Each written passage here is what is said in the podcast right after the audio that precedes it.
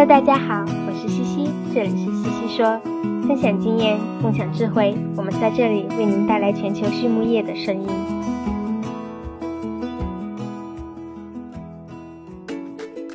感谢西西说的合作伙伴们：美国达农威公司，值得信赖的营养与健康专家；海纳川生物，微生态制剂领跑者，利用生物科技创造崭新价值；优宝生物，三和药业。让健康养殖更简单。隆昌动宝十七年专注研制天然提取添加剂，引领畜牧业节能优产。拉曼动物营养，全球顶尖的酵母和细菌微生态产品生产供应商。大地汉克三十年专注为动物提供美味与健康。美南动宝让食品和伴侣动物不断丰富我们的生活。禾本生物专业酶制剂全球供应商，深耕生物发酵二十年。韩德全帮忙凝聚未来，凝聚更多力量，释放更多能量。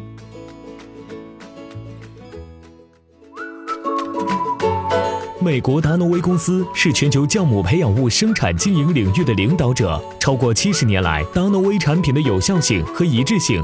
已经反复得到市场和生产实践的验证。达诺威酵母培养物通过抵御应激的袭扰，改善和维护免疫健康和消化健康，来提高动物的生长和生产性能，以及确保畜产品的食品安全。达诺威始终致力于追求技术的创新和更好的质量，为养殖场和饲料厂等类型的客户提供经济有效且可持续发展的解决方案。Hello，大家好，我是来自西西博士公众号团队的丽婷。今天呢，我们会来聊一聊如何应对猪的抗生素耐药性问题。话说如今啊，尽管全球各地都在减抗、替抗，但多年来呀，抗生素使用所带来的耐药性问题仍然是困扰养殖业的一个大问题。况且，即便在饲料中减抗、替抗，一旦动物被细菌感染，往往还是要依赖抗生素来治疗。那么，在这样的背景下，生猪行业到底应该如何应对抗生素的耐药性？又有哪些研究进展呢？今天的西西说 Swinet 嘉宾是来自加拿大 Saskatchewan 大学动物临床科学系的 Matthews Costa 博士，他是专门研究抗生素耐药性的专家。让我们一起来听听他的分享吧。首先，我们来认识一下嘉宾。Matthews 博士是巴西人，在进入兽医学院学习前，他从来没有接触过农场，家里也没人从事兽医，甚至连宠物都没有养过，农业背景可谓是零。因此，他笑称自己是非传统型的兽医。刚学兽医的时候，Matthews 想做野生动物方向。所以在进入兽医学院的第一年，便去了动物园当实习生。可是下了苦力，却发现自己好像志不在此，于是便决定转方向。在兽医学院的第二年，他来到了美国的明尼苏达大学做交换生，跟随 Dr. Simon Oliveira 学习，由此便进入了猪的研究领域。之后呀，他师从 Dr. John Harding，就读于加拿大的萨斯科彻温大学。二零一六年，他取得了博士学位，期间也去荷兰学习生产实践经验。毕业后，Matthews 回到了北美，目前是萨斯科特温大学的助理教授。首先来聊一聊关于抗生素的耐药性。Matthews 说呀，对于养殖业而言，现在最大的问题是很多猪病除了用抗生素来治疗之外，我们无计可施，也无法预防。整个行业已经非常努力地采用生物安全手段来保护猪群远离疾病，也已有了不少有效的疫苗和其他治疗方法。但是，针对某些病原菌，比如说猪链球菌引起的疾病，我们就没有别的办法，只能依赖抗生素。我们现在已经进入到了后抗生素时代。而更重要的是，我们需要意识到，我们也已经进入了抗生素耐药性大流行时代。二零一三年左右呀，加拿大的一项调查显示，对畜牧动物来说，大概有百分之七十的抗生素首次治疗是无效的。这可是很吓人的一件事，它给我们敲响了警钟。如果此事发生在人的身上，那会有多少人因为抗生素治疗失败而死亡呢？对养殖业来说，抗生素治疗无效涉及的问题，除了经济利益，还有动物福利。因此呀，不论是兽医、生产者还是研究人员，整个行业都要联合起来，一起努力，避免抗生素耐药性的继续流行，或者找到更有效的武器与之对抗。这是我们的工作使命，也是我们的社会责任。接下来，Matthews 聊了宿主、肠道菌群和病原体的相互作用。他说：“我们知道呀，百分之九十的肠道菌群是由细菌组成。”但是，另外百分之十的病毒和真菌对机体同样起着非常重要的作用。我们现在即便有了探索微生物的工具，对其了解也只是皮毛。目前，大部分研究所得的菌群数据都是有偏差的。这并不是说数据有误，而是说数据与真实情况仍有出入。而要获得高质量的微生物相关数据，需要控制很多变量，这就导致相关的投入是巨大的。同时呢，大家需要意识到，病原体并非是引发疾病的唯一因素。一直以来，我们对于宿主和病原体之间的相互作用想得过于简单了，很多讨论都忽略了很重要的第三个因素，那就是肠道菌群。实际上，病原体致病与否是这三者之间的相互作用，其机制是非常复杂的，要搞清楚很有挑战性。来举一个例子吧，猪痢疾是养猪人非常熟悉的疾病之一，而猪痢疾短螺旋体是引起猪痢疾的主要病原菌。有意思的是呀，它并不会入侵宿主的机体，只会非常接近宿主，在直肠中破坏黏膜屏障。但它从来不会真正的进入机体。见过猪痢疾的朋友们都知道，肠道出血、坏死、肠黏膜充血、发红发黄，症状非常严重。但其实，在每一头猪的肠道菌群中，本来就有共生的猪痢疾短螺旋体的其他菌种。我们的采样结果发现，有的猪只即使检测出来猪痢疾短螺旋体是阳性的，也没有猪痢疾的症状。这种研究结果让我们相信，猪痢疾短螺旋体之所以能够引起猪痢疾，与猪的肠道菌群是有关的，而并非它与宿主之间的简单互作。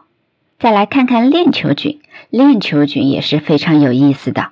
其中，受益链球菌这个菌种与很多动物的呼吸系统疾病相关，在马中，它可以使其气管堵塞而导致死亡。在猪中，它并没有那么能够影响呼吸系统，而是定植到了猪的扁桃体或者肠道中。它不会导致腹泻，但却可以利用肠道将病原体转移到宿主体内，还能通过粪便污染到猪舍的每一个角落。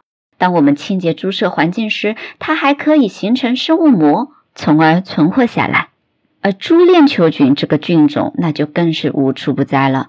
它可以定植在猪的眼睛。喉咙、肺、肠道等任何地方，不管采用什么方法来对付它，它好像总有办法能存活下来，造成动物疾病。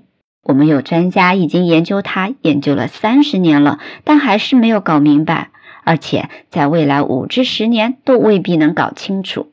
从这个角度来说，它比猪痢疾更有挑战性。接下来聊到了细菌生物膜。Dr. Grana 问道：“所以链球菌这么难搞，那是不是和它们能够形成细菌生物膜有关呢？”Matthews 说：“呀，虽然细菌生物膜可能的确保护了链球菌在环境中的存活，为它的流行提供了帮助，但是链球菌病的发病机制其实是非常复杂的，有太多因素可以互相作用，还有目前很多我们没有发现或者不能理解的因素。”因此，我并不认为细菌生物膜是疾病的主要原因。比如，猪痢疾短螺旋体便不会形成生物膜。我猜是因为它不断的到处跑，不需要生物膜的保护。那我们如何来应对抗生素的耐药性问题呢？Matthews 聊到，我常常讲呀。做疾病研究和做金融投资是一样的，需要多条腿走路，不能把鸡蛋放在一个篮子里。想要解决抗生素耐药问题，我认为得从以下几个方面入手。首先，我们要多种手段联合解决问题的方法不止一种，要从整体看问题。应对动物疾病，不要只想着依赖抗生素，而是采用多措施联合的解决思路。比如说，是否有可能在设计疫苗时，充分利用肠道微生物的作用，以增强疫苗效能？或者通过调整日粮中的营养水平来预防自主腹泻？第二个方面就是要合作，科学研究需要合作，与有智慧的人或者团队合作，相互启发，拥有不同的视角。最后会得到很多有意思的结果和数据。第三个方面则是应对疾病时要正确抉择，做科学的选择。当动物需要治疗时，是选择立马使用抗生素以获得立竿见影的效果，还是应用微生态或者其他方式来缓解症状？要知道，一些看起来不是那么重要的抗生素，已经成为我们面对疾病的最后一道防线。因此，滥用抗生素是我们必须要避免的。那从兽医的角度，如何来帮助养猪人呢？Matthew 是说，做病原体、细菌性疾病的相关研究是很难的。从科研的角度来看，现在用于研究微生物的技术十分有限。我们大概从两千年开始关注微生物的研究，到现在二十多年了，大部分的研究仍然只是专注于微生物的组成。也就是 Who is there？但相比于 Who is there，我认为搞清楚微生物在干啥 What are they doing？远远更重要。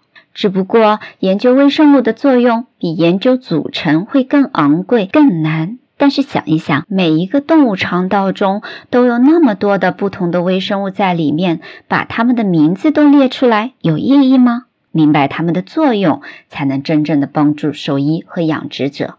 那面对挑战，我们能做些什么呢？我觉得呀，一首先要改变解决问题的思维方式。